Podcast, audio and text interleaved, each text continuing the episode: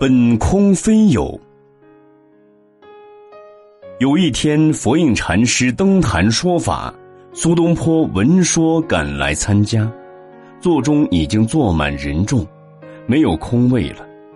禅师看到苏东坡时说：“学士，你来的真不巧，这里没有你的座位了。”苏东坡一向好禅，马上机锋相对回答禅师说：“既然这里没有座位。”我就以禅师四大五蕴之身为坐。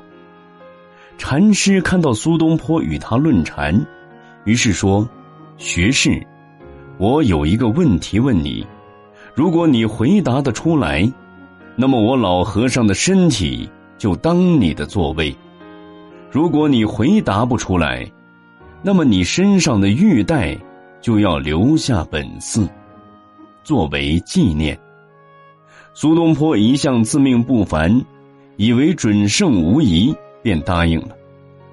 佛印禅师就说：“四大本空，五蕴非有，请问学士要坐哪里呢？”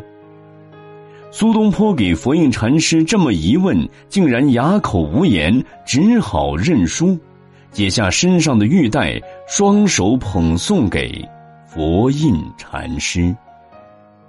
关注公众号“佛祖爱众生”，开启你的修行生活。